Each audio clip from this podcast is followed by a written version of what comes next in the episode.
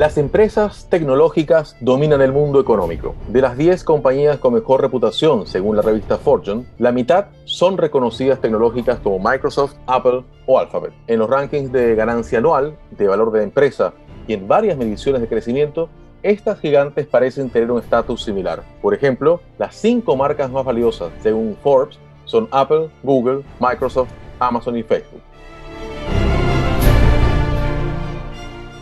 Así, sin lugar a dudas, la revolución digital y la industria 4.0 han llegado para quedarse y se han convertido en muchos casos en la preferencia de los consumidores.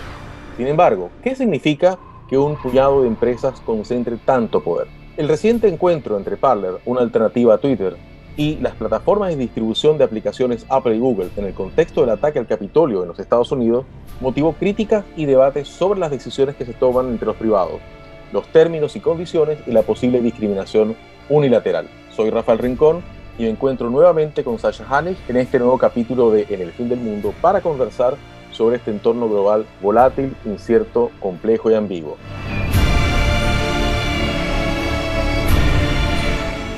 El tema de hoy, precisamente este, grandes tecnológicas, monopolio y datos personales. Hola Sasha, ¿cómo estás? Hola Rafael, ¿cómo estás? ¿Y cómo están todos los que nos están escuchando? Espero que estén muy bien. Así es, Sasha. Este, Sasha, vamos a partir como siempre de, de lo general a lo más específico y tenemos que entonces saber primero esto, ¿no? ¿Qué son las llamadas grandes tecnológicas que en muchos casos las, vemos, las vamos a ver como las Big Tech?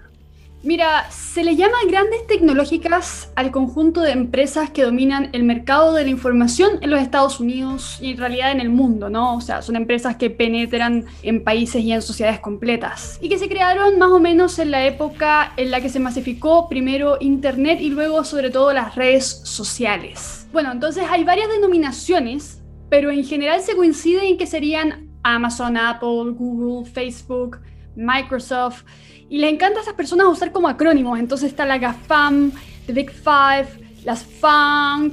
Y esto tienes que descontar a Saudi Aramco, pero son las empresas más valiosas del mundo según Forex también. Y se repiten en los rankings de Fortune, de Forbes, las 3F podríamos decir. Hay muchos acrónimos en este mundo de, la, de las Big Techs. Otras denominaciones incluyen a Netflix como una gigante que ha crecido de manera impresionante y que ha sido bien disruptiva, sobre todo en el mercado del entretenimiento. Y ahí se incluye a Netflix y en vez de funk es funk. Por último, esta denominación existe también en las alternativas chinas a estas plataformas. Está Baidu, Alibaba, Tencent, Xiaomi, Huawei y a estas se les llaman BATs, con X, BATs. Huawei, bueno, no está la denominación directamente, pero se le incluye porque también ha sido bastante polémica y gigantesca a nivel internacional. Ahora, Sasha, que estas empresas no existían hace un par de décadas atrás, ¿no? Hace décadas atrás estábamos acostumbrados a escuchar a, a, Coca-Cola, a, a, General Motors y empresas de ese estilo, a Kodak, en fin, ¿no? Pero estas son empresas de hace 30, 40 años, eh, quizás en el mayor de los casos. Pero ¿qué hace que hoy concentren tanto poder? Porque una de las cosas más impresionantes es, es esa, ¿no? De que empresas que son muy nuevas concentran una cantidad de poder gigantesco. Yo creo que serían tres y algunas personas dirían cuatro cosas. Primero, habría que hablar de la concentración obvia que es la económica de mercado. En un área donde la barrera de entrada es muy alta, podemos hablar de eso después. Y esta es una de las razones por las que, por ejemplo, Microsoft tuvo problemas por prácticas monopólicas entre el año 1999 y 2001. Una demanda que, por cierto, acabó perdiendo contra Estados Unidos, contra el Estado de Estados Unidos. Se dice que cada una de estas empresas tiene control sobre su propio mercado. En ese sentido, no es que compitan tanto entre ellas, las que mencionábamos al principio, pero sí dentro del mercado que operan son gigantescas. Por ejemplo, Apple en el servicio de los dispositivos, Microsoft en el servicio de, del software y de los sistemas operativos,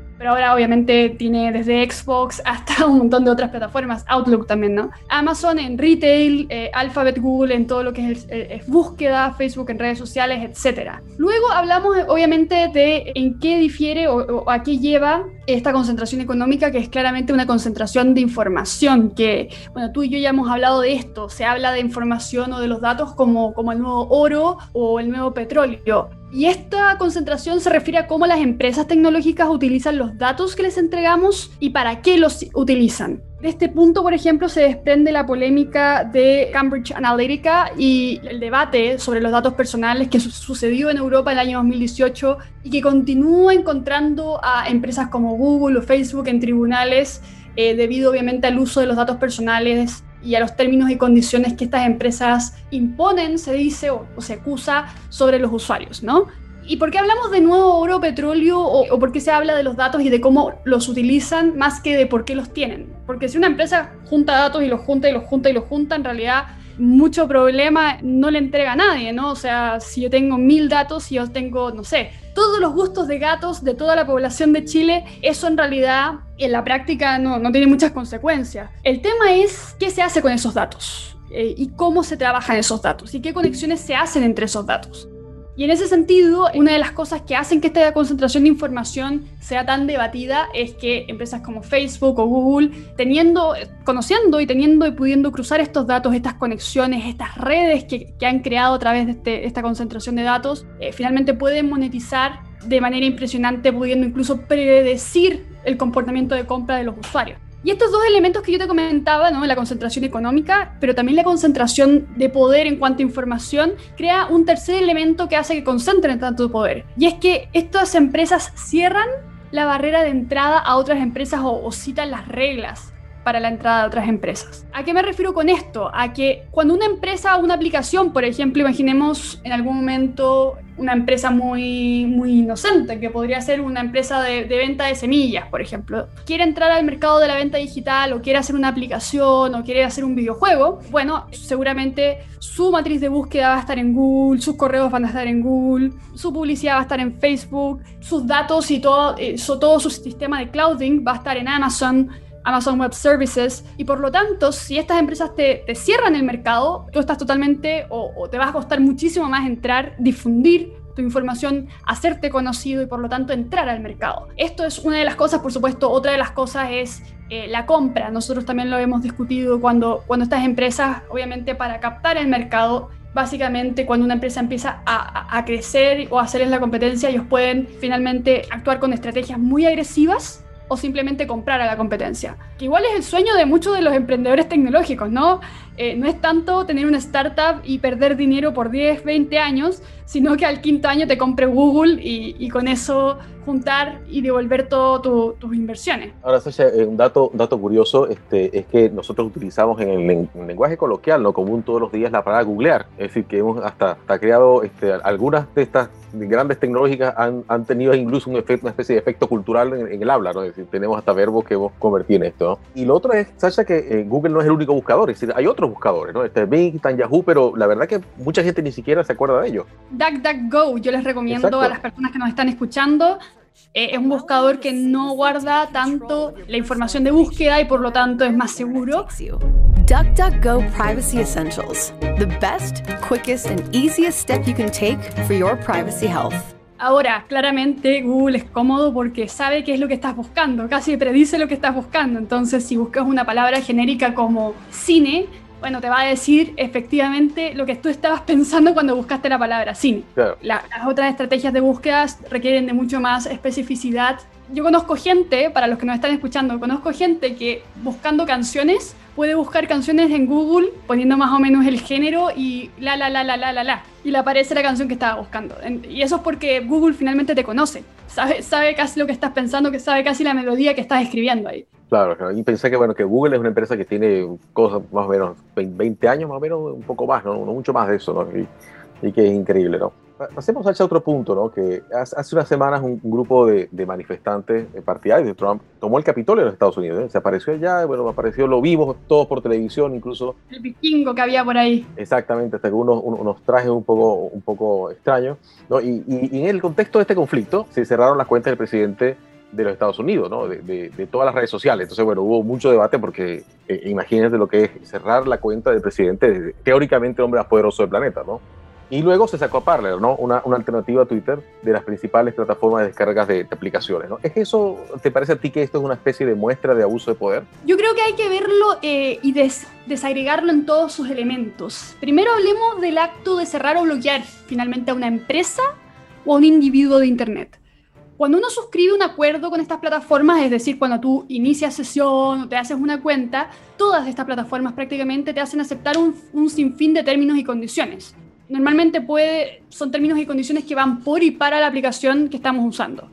Dependiendo de cuál sea la empresa con la que emprendemos un contrato, Estos obviamente varían, hay cosas que son generales y tienen que ver con el uso de datos, etcétera porque estos términos y condiciones nos dicen efectivamente cómo se va a usar la información y cuáles causales existirían para terminar este contrato en el caso de que nosotros o la empresa tenga una responsabilidad o transgreda esos términos y condiciones, ¿no? Eso es lo primero y suena bastante técnico y bastante, y bastante lógico. En el caso de Donald Trump, si la causal es más, más complicado porque Claro, la causal que, que, las plataformas dieron básicamente para, para sacarlo de redes sociales es que podía ser una amenaza para la democracia, ¿no? O que estaba incitando a la violencia. Y en ese caso uno se pregunta por qué sigue la cuenta de Xi Jinping, la cuenta de Maduro u otros dictadores que disfrutan de sus cuentas personales y gubernamentales sin problemas hay grupos terroristas incluso y fundamentalistas a quienes no se les cierran las cuentas. Entonces, claro, uno podría decir que técnicamente existe un, contrato con las empresas, términos y condiciones que uno firma con las empresas que muchas veces no leemos y que finalmente eso podría ser un causal para cerrarle la cuenta a una empresa o a una organización o a una persona. Pero en este caso, eh, si esa es la condición, uno se pregunta entonces por qué incluso hay turbas violentas que proponen destruir al país y que no son censuradas y, estos dictadores, ¿no? Tercero está obviamente el caso de Parler, que yo encuentro que es interesante, porque es una aplicación a la que se está limitando el acceso a plataformas. A Parler no es que se lo haya sacado de Twitter, es que simplemente le cerraron la capacidad de, eh, ser descargada en la plataforma de aplicaciones de Apple y de eh, Google, Android, pero además, el Google Store, perdón. Pero además, eh, Amazon le cerró el acceso a, sus bancos de datos, a su cloud, como se le dice. Entonces acá hay, yo creo que más un debate sobre incumplimiento de contratos. Parler es una empresa que tú bien decías, quizás salió a la luz para muchos del año, este, hace, hace unas semanas, pero es una empresa del año 2018 que tenía un contrato con Amazon y que ahora realmente está demandando a Amazon, una de las empresas más importantes del, del mundo quizás, por incumplimiento de este contrato, o sea, porque no solo le están cambiando los términos y condiciones con los que se abre esta plataforma, sino que además se está responsabilizando la empresa por el comportamiento de sus usuarios. Lo que es extraño, es como que la gente utilizara, no sé, empezar a tomarse el cloro y que en vez de, entender por qué la gente está tomando cloro, se prohibiera el cloro. Bueno, también es, así funciona muchas veces el, el sistema legal, ¿no? es el, más, que, más que el uso se, culpa a, a, la herramienta. Lo que me parece muy raro porque es, quita toda responsabilidad al uso al final. Ahora sí, una anécdota pequeñita, ¿no? Hace poco me tocó hacer una, una conferencia sobre terrorismo y, me tocó que poner unos tweets de, ejemplo, ¿no? Y los tweets de Jamenei, Jamenei que es líder religioso iraní, que tiene cuentas además en varios idiomas, como en cinco idiomas, eran unos tweets realmente eh, preocupantes, ¿no? Es decir, a, niveles mucho más peligrosos de pronto. Entonces, me da la impresión de que todo esto generó un, efecto que no sé si tú estás de acuerdo, ¿no? Pero un efecto eh, indeseado, ¿no? Que eh, todo esto de la, lo de Parler, más, la cuenta de, Trump, pareciera que, generó un poco más de, o, o teorías conspirativas, todas esas teorías conspirativas que, que, hay sobre bueno, que hay grandes poderes que están tratando de, de, bloquear a, a, a, Trump, el liderazgo de Trump, etc. Me parece que todo esto pudo haber alimentado esas, este, esas conspiraciones y todas estas cosas, ¿no? Sí, totalmente. O sea, lo que le hicieron es darle, darle razones para ser más conspiranoicos a personas que ya eran conspiranoicas. Claro, sí, eso, eso, eso parece que es así, ¿no? Sí. Ahora, eh, Sasha, eh, em, ¿te parece a ti que, que, es necesario entonces regular para asegurar la defensa de las libertades este, eh, o incluso el control de discursos violentos? En fin, ¿qué, ¿qué opinas tú al respecto? Mira, yo creo que es curioso y creo que hay que exponer un hecho, que la gente que estaba más contenta con el eh, cierre de Parler y el cierre de la cuenta de Donald Trump es la izquierda y centroizquierda estadounidense, ¿no? Yo veo ahí una fuerte contradicción del discurso, porque por un lado dicen que no les gusta la concentración del poder de estas empresas, que son una amenaza para la democracia, que hay que finalmente regular Facebook, de personas le dedican documentales completos a estos cinematógrafos, como Social Dilemma, que yo no creo que sea un buen documental, bueno, eh, creo que es una vergüenza documental en realidad. Pero es muy famoso, ¿ah? ¿Ah? Pero es muy famoso. I was the co-inventor of the Facebook like button. I was the president of Pinterest. Google, Twitter, Instagram. They were meaningful. Sí, sí, pero tiene un montón de, de, falacias argumentativas importantes en el desarrollo. Yo les invito, si quieren, hay un video muy bueno de FI, de la Foundation for Economic Education, que se llama Out of Frame, donde hablan de todas las falacias de este documental y por qué eh, finalmente eh, nadie debería darle crédito, pero bueno, The filmmakers butcher facts and make hyperbolic arguments in order to hawk a narrative that's terrifying and sensational, but also mostly false. Y bueno, estas mismas personas hablan de que la autorregulación de estas empresas no es suficiente, de que los términos y condiciones no son suficientes, pero cuando estas empresas censuran o le cierran cuentas a grupos más liberales, a grupos de derecha, son estas mismas personas las que se ven estos grupos como preocupadísimos por el poder y la concentración del poder, los que aplauden o, ale, o se alegran de, de estas decisiones, ¿no? Entonces ahí uno ve como, como una contradicción bien fuerte. Entonces, bueno, se regula estas empresas para que los discursos se puedan, se puedan difundir o no se las regula, pero cuando, cuando toman acción contra tus adversarios estás contento. Bueno, yo creo que eso es algo muy tribal y muy propio de la naturaleza política humana, ¿no? Por otro lado, es cierto que las empresas, y este es un argumento que han dado ciertos grupos, eh, sobre todo más liberales, ¿no? Eh, una empresa privada no está obligada a aceptar a nadie con quien no quieran hacer negocios, que hay libertad ahí. Y el tema, yo creo, o la discusión tiene mucho que ver con lo que tú hablabas de, de, de estos casos de terrorismo o de los casos de, de a quién deciden o no deciden poner las empresas. Es decir, si esta discriminación va a ser arbitraria, si esta discriminación va a ser canalizada o si se va a, a censurar a todos por igual. En lo personal, yo creo que no se debiera tener el poder de censurar a ningún individuo, que la libertad de expresión es un derecho humano, o sea, está en las declaraciones de derechos humanos, pero sí esto también debería significar que debe existir capacidad crítica y eh, libertad para criticar estos discursos si te parecen horrorosos. O sea, yo no tengo problema en que Maduro tenga una cuenta, porque además expone lo ridículo muchas veces que son los discursos, ¿no? Muchas veces el censurado es más una víctima que, que un sujeto criticable. Y yo creo que, que, eso también ha pasado en la historia. Si tú expones lo, y criticas y tienes la capacidad de criticar a un discurso, bueno, eso también produce un contraargumento. El problema es cuando no tienes la capacidad de criticar esos discursos, ya sea porque los censuran o porque te censuran a ti. Esto parece que va a seguir siendo un debate, o, o uno de los grandes debates de, de, de, los próximos años va a estar en torno precisamente a estos temas. ¿no? Ahora, eh, Sasha, ¿qué te parece que hay que hacer entonces? ¿no? Eh, da la impresión de que el debate este, nos va a llevar eventualmente a más regulación, incluso posiblemente la regulación se ha convertido en algo más o menos popular. Yo creo que el debate va a seguir primero que todo. Eh, no creo que salga de esta conversación, pero, pero me encantaría poder debatirla con todos nuestros auditores. Y creo que no es correcto que se den soluciones apresuradas tampoco. Yo creo que es un debate que requiere tiempo y que requiere entender los elementos que conlleva el, el acto de censurar, el acto de sacar a una persona de una plataforma, ¿no? Hay que entender también las particularidades de estas tecnologías, evaluar si las leyes económicas tradicionales sirven porque claro, son empresas tecnológicas que han sido totalmente disruptivas en el escenario económico internacional. Entonces mucha gente se, se pregunta si la ley antimonopolio servirá para esto, o las regulaciones tradicionales antimonopolio servirán para esto, o qué se puede hacer para diversificar la oferta, porque lo ideal sería que hubiera una, una oferta diversificada en la que uno pudiera elegir básicamente en qué plataforma eh, básicamente acceder y que de esa manera también los, los precios un poco eh, no estén tan concentrados y, el poder económico tampoco o el poder político incluso tampoco esté tan concentrado.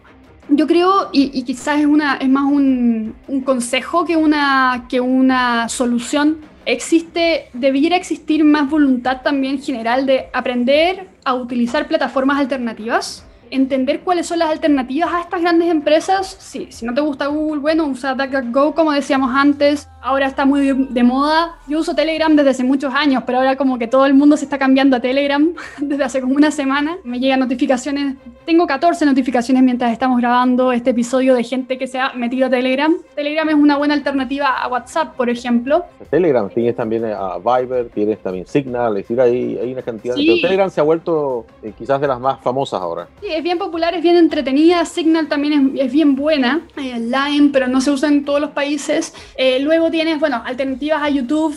Es más complicado, pero, pero igual YouTube hoy en día tiene, tiene términos y condiciones bien estrictos. Es, es, bien complicado el análisis de YouTube porque mucha gente dice que es de extrema derecha y otros dicen que es de extrema izquierda. Es raro. Lo que sí hay en YouTube, y yo creo que tú y yo estaremos de acuerdo, son muchas teorías conspirativas. Sí, sí definitivamente. Sí. Así que, así que quizás la, la, recomendación ahí es saber cuáles son estas plataformas alternativas, leer bien los términos y condiciones de las apps a las que te suscribes. Parece tonto, pero, pero cuando una, una plataforma pone una regulación que te parece absurda, por ejemplo, conversábamos de, eh, imagina que la plataforma te diga que no puedes comprar cierto tipo de productos si estás suscrito a, a la plataforma y un día te, te, te compras este producto porque no sabías, una pelota o no sé, un teléfono de cierta marca y te van y te cierran, te sacan de la plataforma. Entonces ahí, ¿de quién es la responsabilidad? De, del usuario que no vio lo, lo extrañas o, o, ridículas que son las normas y los términos y condiciones que firmó o de la empresa que está poniendo términos y condiciones absurdos. Ahí hay un debate también interesante, ¿no? Yo no creo que nadie lea los términos y condiciones de las aplicaciones o servicios a los que se suscribe. Y cuarto y último, yo creo, eh, parece ser que más regulaciones para proteger la información de los usuarios a los usuarios me refiero, no al mercado ni a la censura, etcétera. Hablemos solo de los usuarios. Regulación de los datos de los usuarios no ha afectado tanto el mercado europeo. Sí han habido un montón de acusaciones y de, y de multas que se le han cobrado a Google y, Facebook por, por, obviamente, el periodo de adaptación en el que estaban eh, captando datos sin autorización o con términos de condiciones que no eran directos, etcétera. Por lo tanto, quizás, y yo soy partidaria de esto, eh, debiera haber quizás mejor claridad de la regulación de la protección de los datos personales de los usuarios y de la libertad de los usuarios de incluso el derecho al olvido de las redes sociales y de Internet. Parece raro, pero por ejemplo Facebook no te permite des, eh, borrar totalmente tu identidad, ni siquiera si te mueres. Muchas veces la gente se muere y les crean un memorial en vez de borrar sus datos. En, entonces el derecho al olvido creo que es uno de, las, de los grandes debates que tenemos que tener, especialmente en América Latina, en Europa ya está un poquito más zanjado y tampoco usan tanto redes sociales. De, definitivamente una de, la, de, de, las características que tienen las, estas tecnologías disruptivas es que no solamente remecen este, mercados o empresas, organizaciones, sino también instituciones, ¿no? incluso leyes, este, cosas hay que repensar completamente de nuevo. Exacto, exacto. Y, yo creo, y yo creo, y no es para asustar a nadie que está escuchando este podcast, pero son empresas con una capacidad de lobby abismal. Entonces, cualquier regulación que haya en cuanto a libre expresión, en cuanto a a censura, en cuanto a términos y condiciones, lo más probable es que beneficie más a las empresas y la discreción de las empresas que a los usuarios.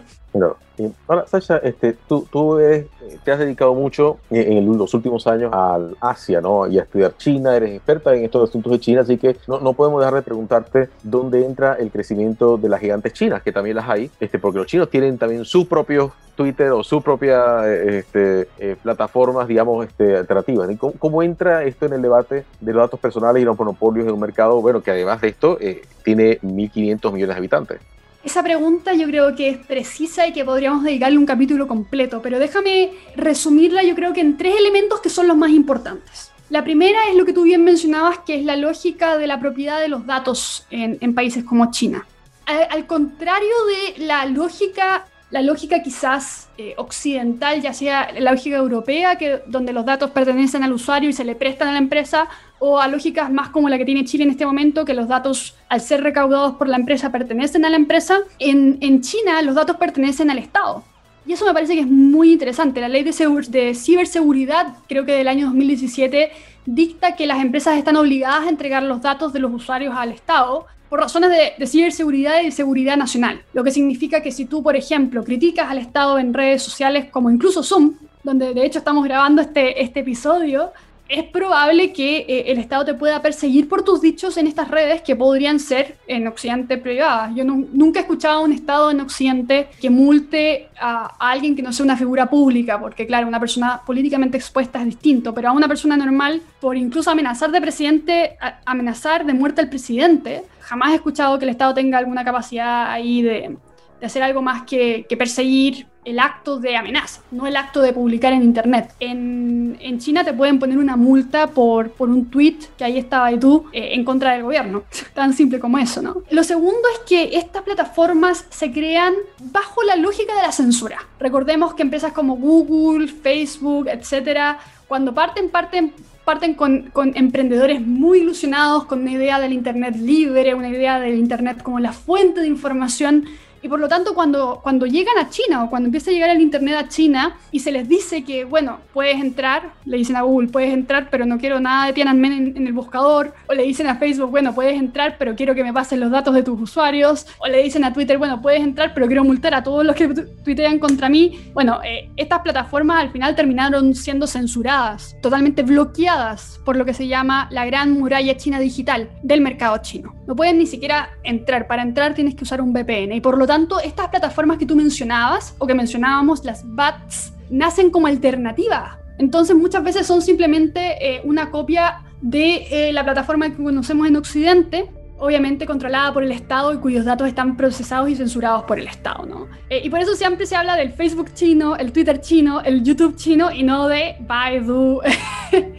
o, de la plataforma específica. Y el tercer y último punto que me parece interesante, yo creo que, que este choque de civilizaciones más que nada, es el intento un poco de, de China de, de, de expandirse al mundo sin dejar de tener este control y, por lo tanto imponer o tratar de, hacer lobby con estas legislaciones un poco más duras en el extranjero. Por eso es tan complicado el tema de TikTok, porque bueno, si la empresa TikTok depende, o sea, tiene que entregarle por ley de seguridad del Estado chino sus datos al gobierno chino, pero la persona que está grabando está en India, India censuró TikTok por si acaso. Entonces, ¿de quiénes son los datos? Ahí chocan como tres lógicas, ¿no? ¿Son los datos de la empresa TikTok? ¿Son los datos del Estado chino? ¿Son los datos del usuario que está poniendo los datos ahí? Eh, ese tipo de debates son los que vamos también a tener en los próximos años, ¿no? Y yo creo que también van a ser cruciales. El primer paso, y, entendiendo un poco cómo funciona la, legislación en Estados Unidos, es ver qué va a pasar con el caso de Parler. Si Parler le gana o no la demanda parcial o totalmente a Amazon, va a ser muy interesante lo que eso significa para, para la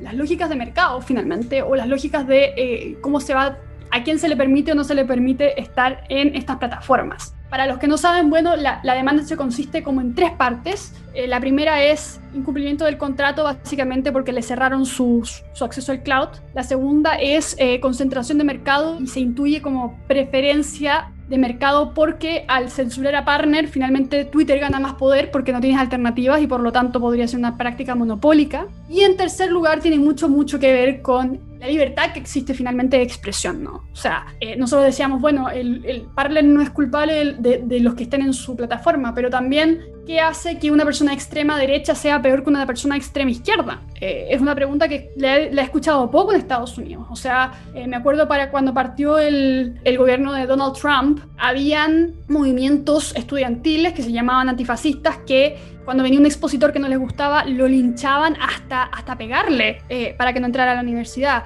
Eh, durante el movimiento de Black Lives Matter, crearon, se tomaron un pedazo de la ciudad, hicieron una región autónoma donde terminaron muriendo personas.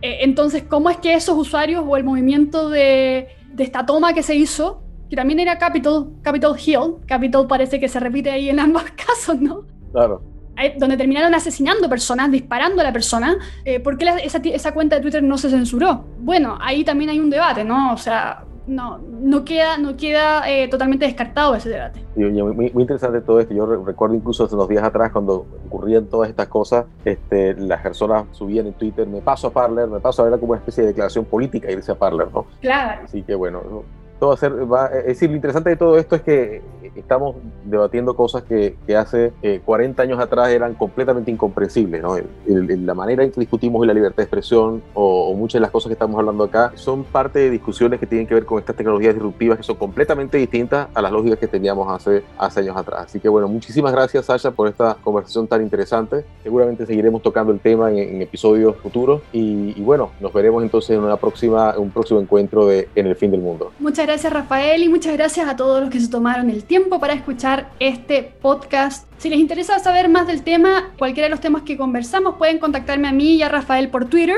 Estamos siempre ahí activos para responder todas sus preguntas. Pero también pueden, eh, les recomiendo también ver el, documental de Social Dilemma y también la crítica que hace Foundation for Economic Education para que vean un poco a, a qué nos referimos con esa, con esa crítica, ¿no? Eso, muchas gracias a todos. Muchas gracias a todos. Muchas gracias, Sasha. Hasta luego.